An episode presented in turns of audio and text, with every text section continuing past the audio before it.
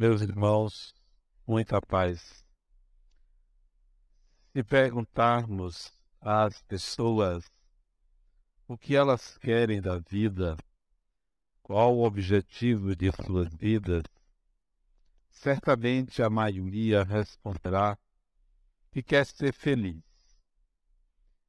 Essa é a afirmação mais comum, mais genérica, portanto menos específica, e que exatamente por ser um lugar comum, perde o seu valor especial, singular para cada pessoa.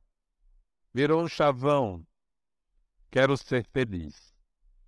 A questão é como, de que forma, por onde começar, o que, o que, como entender o processo, como remover os obstáculos.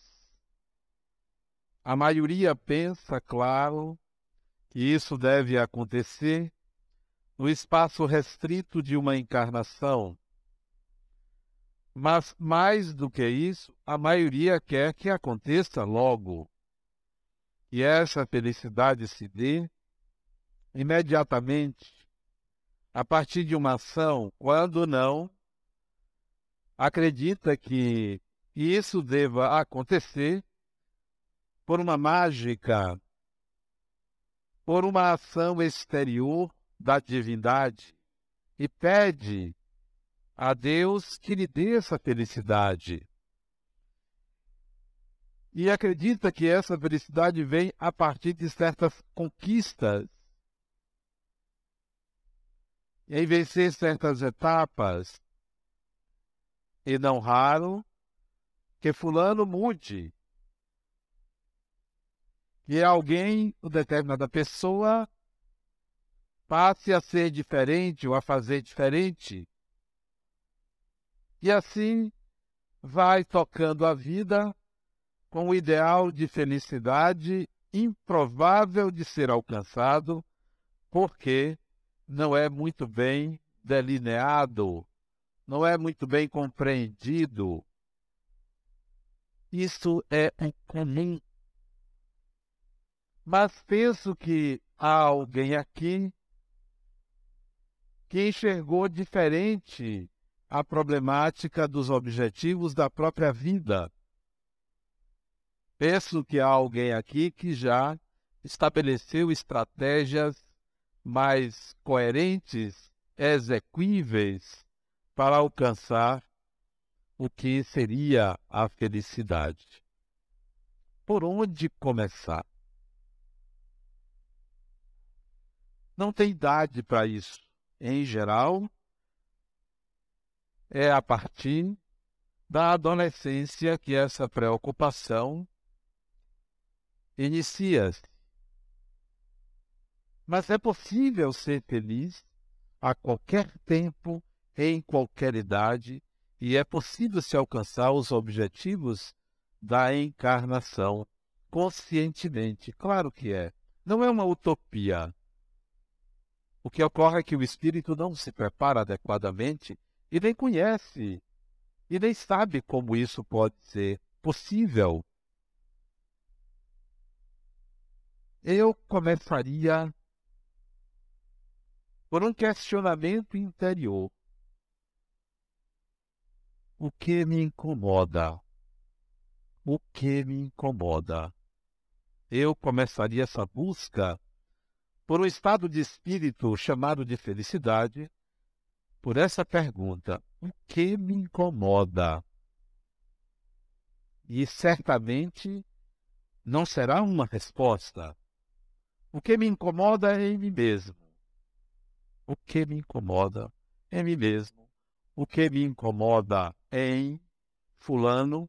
O que me incomoda em tal, em tal ou qual situação. O que me incomoda. Incômodo incômodo é algo que aponta para uma defecção,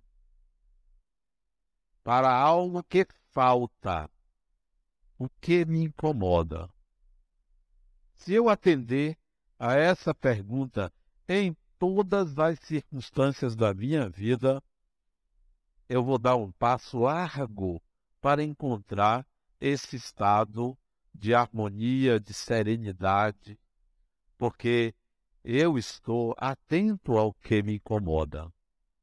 O que me incomoda sempre aponta para algo em mim não satisfeito, não resolvido, não aprendido. O que a mim incomoda? O incômodo é a nossa sombra, é o aspecto não percebido do espírito. O que me incomoda? Me incomoda a morte, me incomoda a falta de dinheiro, me incomoda?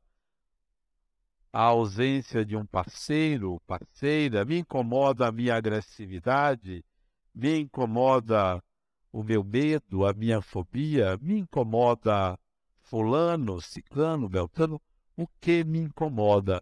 Eu tenho que ter um repertório de tudo que me incomoda, porque o que me incomoda é o que me permite crescer. Não é o que me facilita, o que me incomoda. Meu crescimento está em cima de tudo o que me incomoda. Se alguém me incomoda, oportunidade de me conhecer. Então comecemos pelo incômodo. Isso quer dizer o seguinte: ninguém vai aos céus se não passar pelos infernos.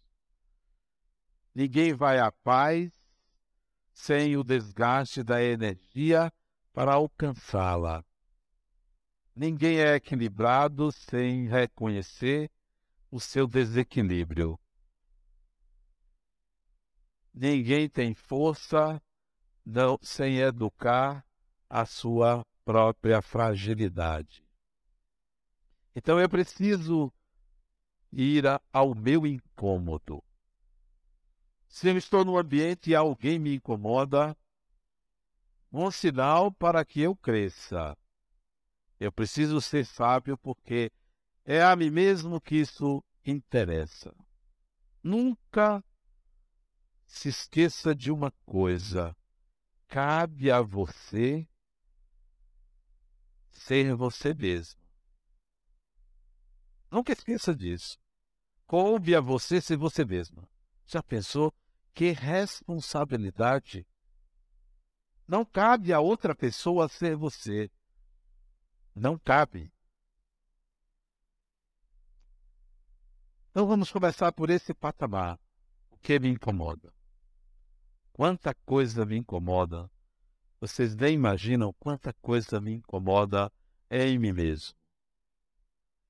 Mas eu não uso isso como uma, um derrotismo não uso isso como uma vitimização, mas eu sei o que me incomoda.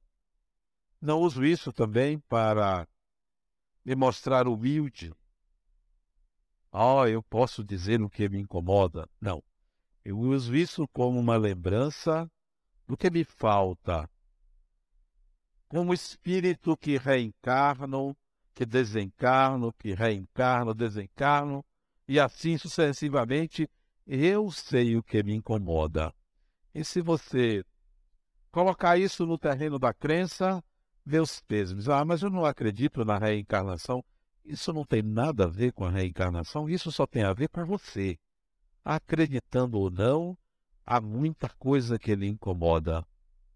Muita coisa. Você vai ver a distância que está entre você e o ideal de você mesmo. Quando você descobre o que lhe incomoda. Muita coisa me incomoda. E é a partir daí que traço estratégias para crescimento, para aquisição, para integração dos aspectos ainda não aprendidos da minha personalidade. E é uma personalidade difícil. Vá conviver comigo para você ver. Pergunte a quem viver comigo. Não é fácil. Não é fácil viver com uma pessoa que vive no limite, né? Da sanidade, entre a esquizofrenia e a mediunidade, não é fácil, né? É muito difícil viver com a pessoa que está e não está, que pertence e não pertence. Eu não sei como ainda tem gente que me procura como psicólogo, né? Só pode ser perturbado também, né? Mas deixemos isso de lado. Porque é uma confusão constante na cabeça, né? Comecemos pelo que nos incomoda. Essa história de querer ser feliz é pouco. É genérico. Não vai levar a lugar nenhum se você não estabelecer estratégias. Porque ser feliz é muito fácil. Pode-se ser feliz com pouca coisa. A questão é o que se passa no interior da alma humana. Há uns anos atrás, acho que há um ano e pouco atrás, eu tive contato com um espírito e ela desencarnou no parto da sua segunda filha. A filha nasceu, ela foi. A filha veio e ela voltou. E ela passou seis anos sem ver a filha. Seis anos desencarnada sem ver a filha. E ela contava que, numa tarde de domingo, ela iria ver a filha que ela não conhecera. Ela iria à casa onde ela morou para um primeiro encontro com a filha. Era sua segunda filha. Tinha lembrança da primeira. A diferença entre as irmãs era pouco mais de dez anos. Mas alguma coisa, quando ela estava grávida, dizia que essa filha que vinha era o grande amor da vida dela. Mas só que ela não mereceu conviver com esse amor, desencarna na sala de parto. Uma forte hemorragia, impossível de ser controlada, não houve erro médico, e ela desencarna no parto. Seis anos depois, ela vai visitar a filha numa tarde de domingo, ansiosa desejosa daquele encontro. O marido, que ficou com as duas filhas, consorciou-se de novo e ela voltava para o lar a pedido da nova esposa dele. Porque via a animosidade da filha mais velha contra ela e ela apela para a mãe dela para vir ajudá-la. Coincidentemente, ela queria ver a filha caçula, mas via com esse duplo propósito: atender o apelo da madraça das filhas e conhecer a filha que ela não teve a oportunidade de conviver. E ela descrevia que chegava a um apartamento no bairro de Salvador, para esse primeiro encontro. Ela disse que parecia uma criança ansiosa, desejosa daquele encontro, de abraçar a filha. O coração quase saía pela boca. Não sabia se seria vista pela criança. Não sabia qual a reação que a filha teria nem sabia como é que ela suportaria aquele encontro. Mas estava acompanhada da mãe dela, também desencarnada, que iria estar presente naquele momento.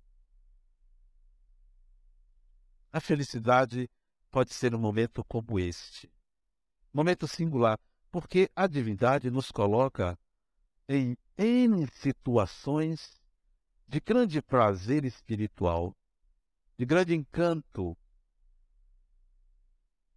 E esse era o momento dela receber esse presente.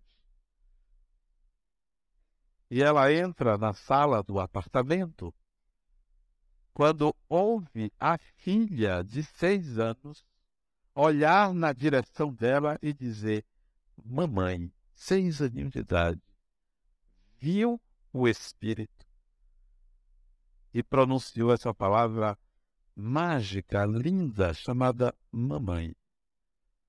Ela chorava e correu para abraçar a filha, né?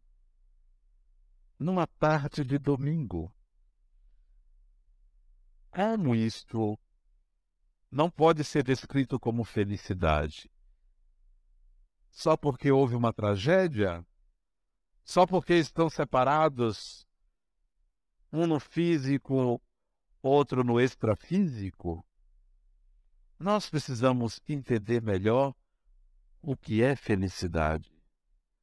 Não vamos nos apressar em acreditar que ela está aonde nós colocamos, aonde nós imaginamos, aonde a cultura ofereceu e disse isso é felicidade. Não. Cada momento pode ser um grande momento. Comecemos pelo incômodo. Em segundo lugar, depois de você se perguntar o que me incomoda, você vai destituir as pessoas de suas imagos.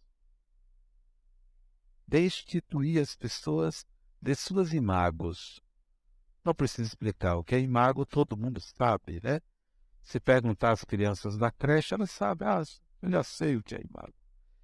Destituir as pessoas de suas imagos.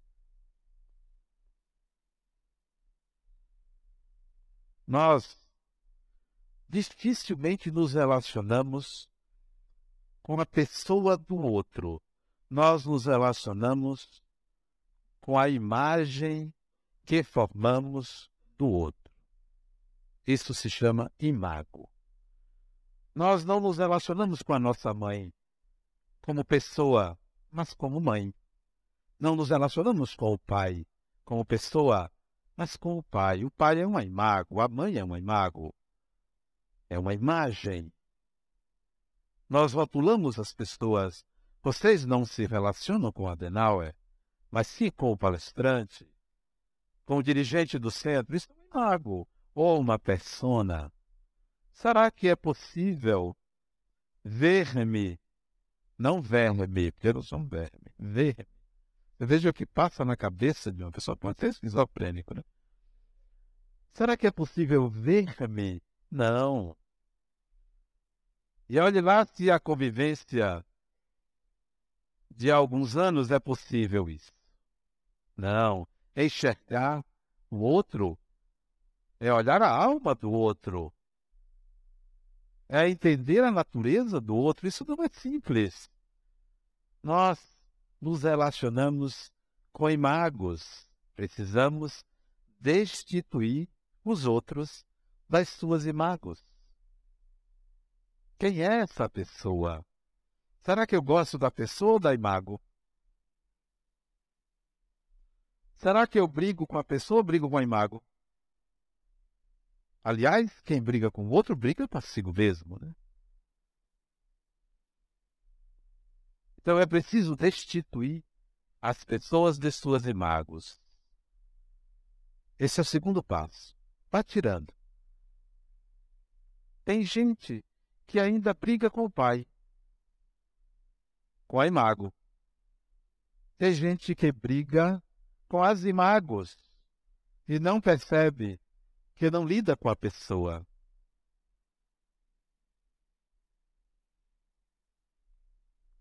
Hoje eu conversei com um homem, muito experiente ele, mais velho do que eu, amigo de longas datas, né?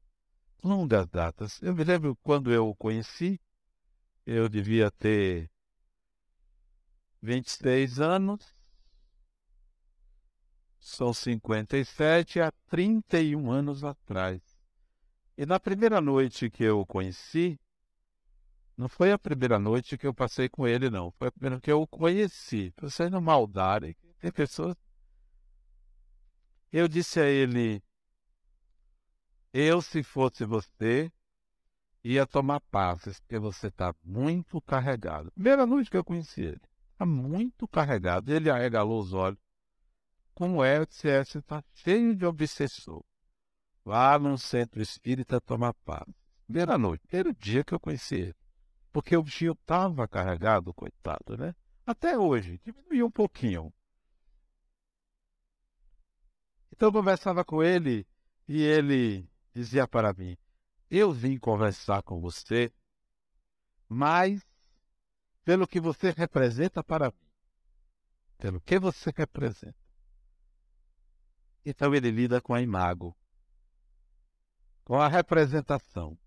Não pela pessoa, mas pelo que eu represento para ele. Veja o motivo pelo qual as pessoas lhe procuram. Você sabe qual é a imagem que você está passando. Antigamente me procuravam pessoas para sair, hoje só me procuram pessoas para aconselhar. Né? E antigamente eram meninas mais jovens, hoje só coroa me procura. Eram, eu não sei por que isso, né? E coroa, é, eu estou né, caridosamente falando coroa, porque muitas já passaram, né? Ao passado. É o lugar que as pessoas nos colocam. É as imagens que nós representamos, né? Quando eu me casei, conversando com minha felizarda mulher, a felizarda, eu dizia para ela, então antes da gente ter filhos, temos que fazer de nossos filhos nossos amigos. Eles não serão nossos subordinados, nós seremos amigos para diminuir a carga da imago de pai e da imago de filho, estabelecendo relações pessoa a pessoa, porque somos todos espíritos, pessoa a pessoa. Hoje somos pais e filhos, amanhã seremos irmãos, ou conhecidos, ou amigos, porque somos todos espíritos. Esse vínculo de imagos aqui na encarnação é provisório, não é definitivo. Nossos filhos deixam de ser nossos filhos por eles mesmos. Não porque nós queremos, mas eles mesmos vão deixando. E assim sucessivamente, nós deixamos de ser filhos de nossos pais, vamos deixando. A cada encarnação formamos vínculos novos. Então, precisamos enxergar além das imagens. Quem é aquela pessoa? que bagagem tem, que natureza, que particularidades, que especificidades. Então vamos destituir as pessoas das suas imagens. Aquela história, você sabe com quem está falando? Não existe nas relações maduras, né? Estou falando com uma pessoa como eu, né? Quando o Espiritismo recomenda a caridade como sendo a atitude superior, quer dizer que nós devemos nos relacionar com o outro com igualdade. Caridade é se tornar igual ao outro. Eu lhe ajudo porque eu sou você. Eu sou o mendigo que eu quero ajudar. Eu sou o pobre que eu quero amparar. Eu sou a criança que eu quero balançar, que eu quero acariar. A caridade é uma relação de igualdade. Então, vamos destituir as pessoas dos seus cargos e funções para enxergar o outro quem ele é. E aí estabelecer uma relação pessoa a pessoa. Por isso, nunca vai lhe incomodar a autoridade de alguém sobre você. Nunca vai incomodar. Porque a autoridade legal deve ser respeitada. Porque nós sabemos que é um imago. Não me incomoda alguém um policial pedir minha carteira, ele está no seu direito. É uma imago necessária à sociedade. Por que vou me incomodar? Só me incomoda porque falta em mim o respeito ou o exercício da autoridade, ou saber exercer a autoridade. Nesse caminho para a chamada felicidade, tem um terceiro ponto, terceiro patamar. O primeiro é o que me incomoda. O segundo é eu preciso destituir as pessoas das suas imagos nas minhas relações. O terceiro ponto é que o ser humano, psiquicamente, não é completo. Nós somos incompletos. Não na nossa individualidade, mas no processo de busca. Nós somos incompletos.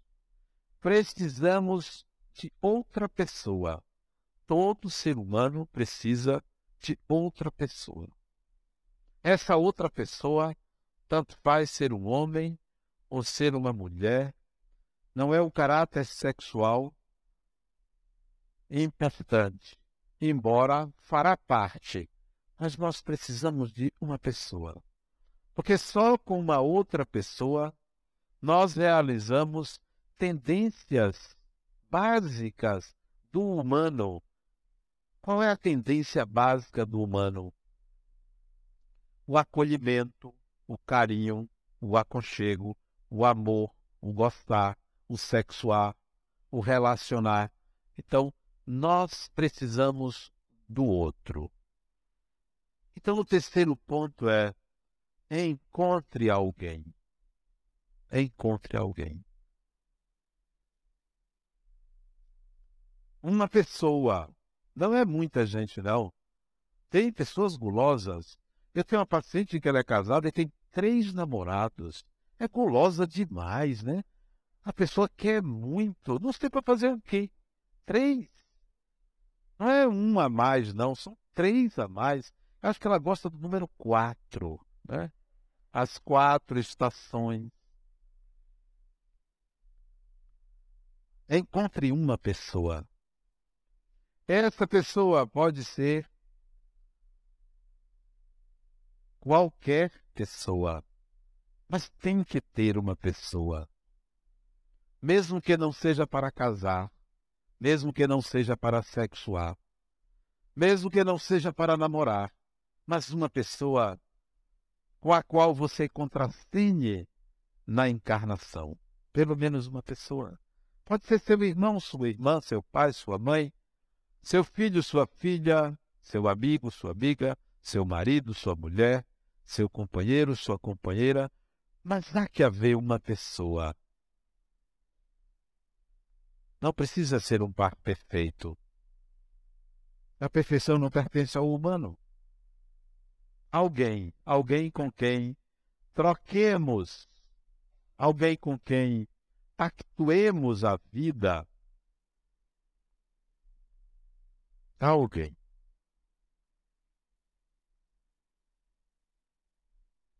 Se não fosse você, então alguém que a gente colocasse nesse lugar.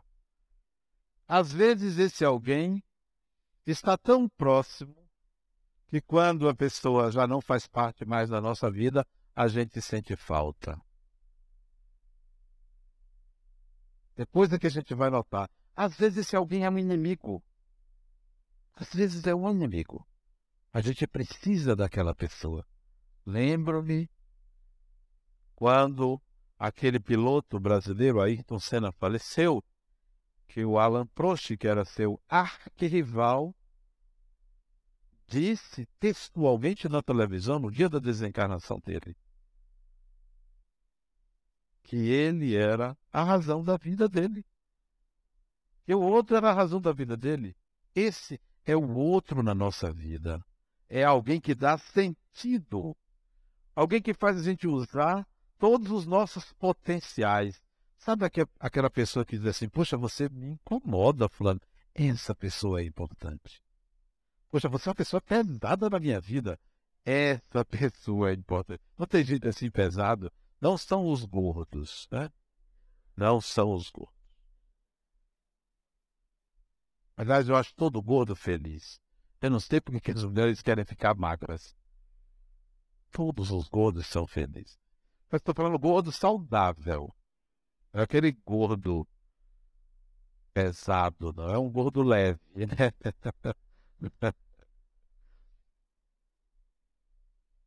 Tem que ter alguém, sabe? Não precisa ser amado. Não precisa. Nós sempre queremos ser amado por alguém, e quem quer ser amado e não ama, ainda precisa aprender a amar para ser amado.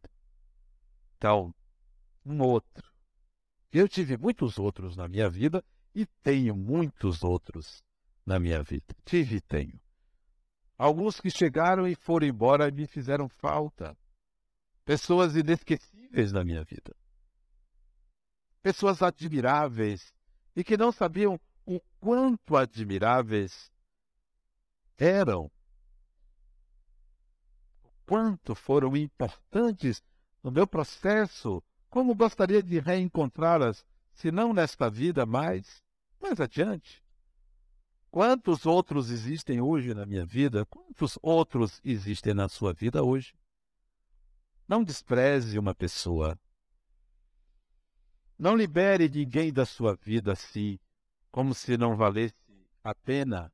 Até mesmo a pessoa que não gosta de você, até mesmo a pessoa que lhe maltratou, lhe machucou, não libere dentro de você como se não valesse nada. Infelizmente lhe maltratou mas agradeça a essa pessoa por ter entrado na sua vida, por você ter acolhido, mesmo que não compreendido. Libere ninguém. Não rejeite o ser humano. Então, esse terceiro ponto é, é escolha um outro. Um outro que pode ser sempre útil no seu processo de desenvolvimento da personalidade. Não libere as pessoas. Não rejeite. Acolha sempre, por pior que a pessoa seja. Quarto ponto. Não sei se vai dar tempo de falar todos hoje. São 480, mas a gente vai devagar. Tem a encarnação inteira. O que der para falar hoje, a gente fala. Quarto ponto desse processo de busca da felicidade, né? Existem aspectos na nossa personalidade que faz a gente derrapar, sabe? Você diz para você mesmo assim, foi mal. Puxa, foi mal. Eu não queria que fosse assim.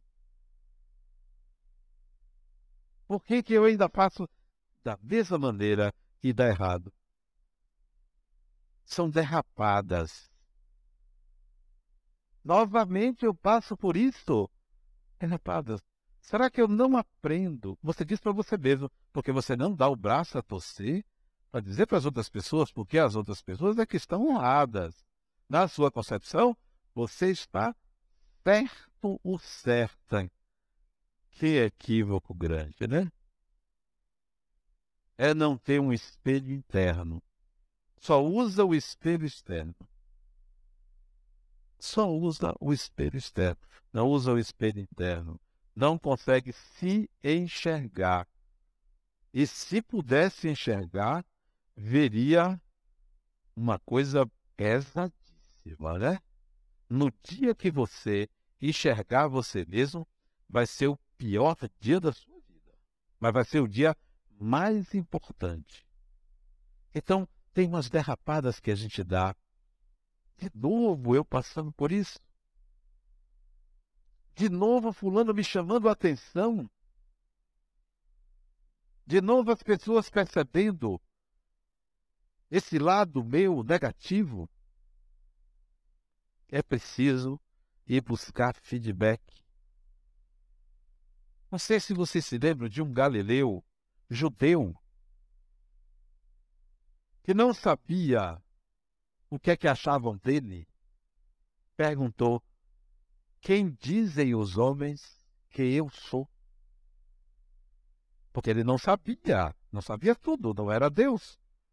Quem dizem os homens que eu sou? É porque naquela época não tinha Ibope. A questão podia ter contratado uma pesquisa de opinião. Não tem os candidatos aí que naquele tempo não tinha pesquisa de opinião e ele fez a própria pesquisa. Quem dizem os homens que eu sou? Isso é feedback. Isso é querer saber como é que está indo. Procure feedback. O quarto ponto é a descoberta dos nossos complexos. Os principais são complexo de inferioridade. Isso é terrível. Terrível. Sabe como é que ele se manifesta? Pessoas arrogantes complexo de inferioridade. Pessoas autoritárias, complexo de inferioridade. Pessoas que falam mal dos outros, complexo de inferioridade. Pessoas que querem o poder, complexo de inferioridade. Por que inferioridade? Porque a nossa consciência trabalha em regime de compensação para compensar uma inferioridade não reconhecida, não aceita, eu quero me mostrar melhor do que o outro. Todas as vezes que você, vocêzinho, querer se mostrar melhor do que alguém, complexo de inferioridade ativado. Ativou. Todas as vezes.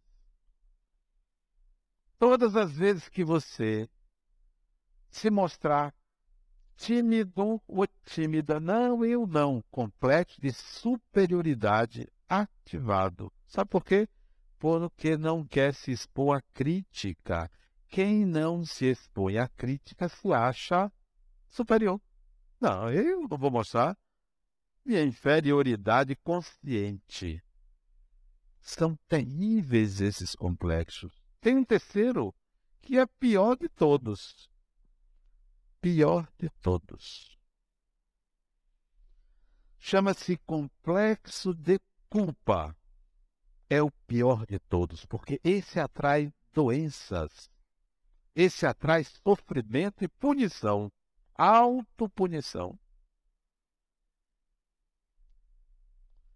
Autopunição. Como é terrível, porque ele é sutil o complexo de culpa. E é preciso reconhecer o complexo e dissolvê-lo. Como é que se dissolve um complexo, por exemplo, de superioridade? O que é que o tímido tem que fazer? Expor-se. Só que ele tem dificuldade de fazer isso por causa exatamente do complexo. Se submeter à crítica. Vocês já pensaram? Se eu não gostasse de ser criticado, para muita gente eu sou um Deus, para outra parte eu sou um demônio. E eu não sei o que é que eu sou. Eu fico ali no limbo, sabe?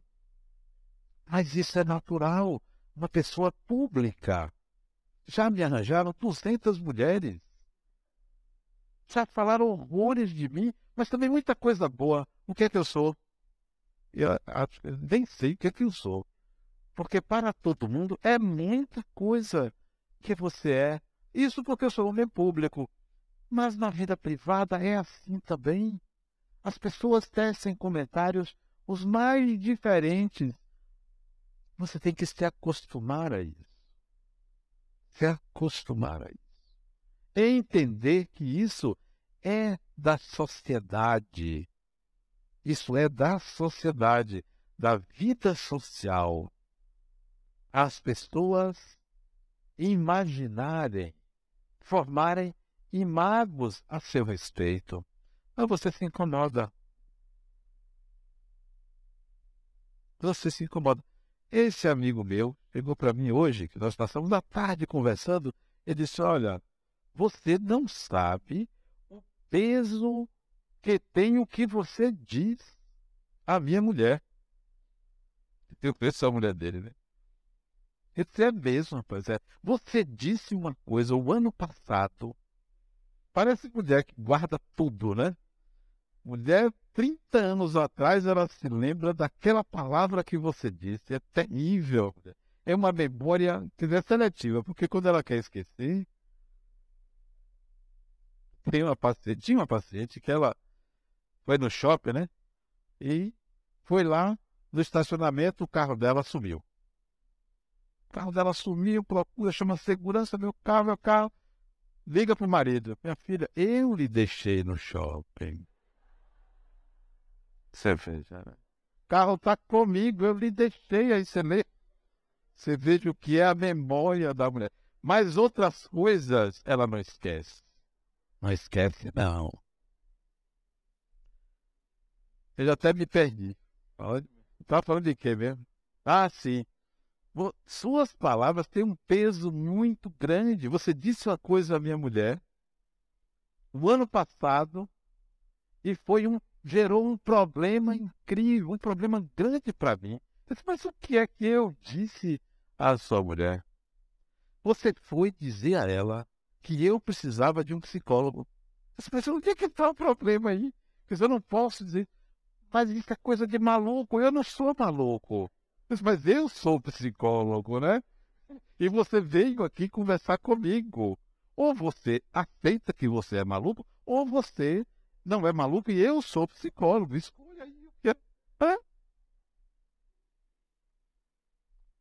É preciso que você dissolva seus complexos. Acostume-se ao imaginário popular a seu respeito. Não perca tempo em desfazer a sua imagem. Não perca tempo. Não há necessidade. Só para ilustrar essa questão da imagem, eu tinha uma paciente, ela estava há quatro meses em terapia comigo. Corajosa, né? Quatro meses. Esse adenal eu não via você. Mas por quê? Meu cardiologista me recomendou que eu fosse fazer uma terapia. Aí eu disse a ele: Eu tenho uma amiga que me recomendou uma pessoa.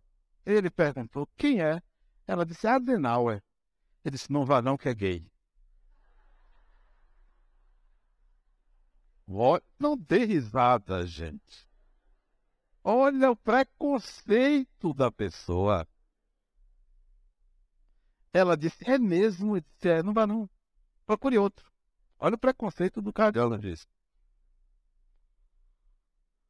Ai, mas por que, que você veio? Eu disse, não, porque uma outra amiga disse que se fosse, se não fosse, que eu não me incomodasse com isso, que eu fosse. Tá bom. Aí, por isso que eu vim. Aí eu disse, mas por que só agora você me conta isso? disse, ah, porque essa semana meu cardiologista me ligou e disse: Fulana, lembra que eu lhe falei de Adenauer, que ele era gay? Pois ele não é, não. Olha onde é que anda o seu nome. Aí eu disse: Mas por que, que ele chegou a essa conclusão? Que não é, ah, porque ele assistiu você na televisão. E você olhava para as meninas Olha,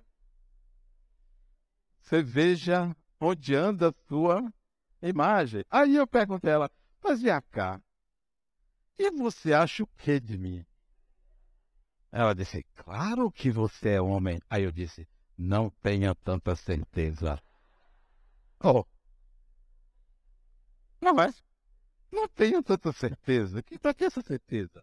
Se a pessoa é homem ou é mulher, é gay, isso não tem a menor relevância, né? a gente ainda cria essas imagens dos outros, né? Todos os nossos complexos projetados nas pessoas, né? Quinto.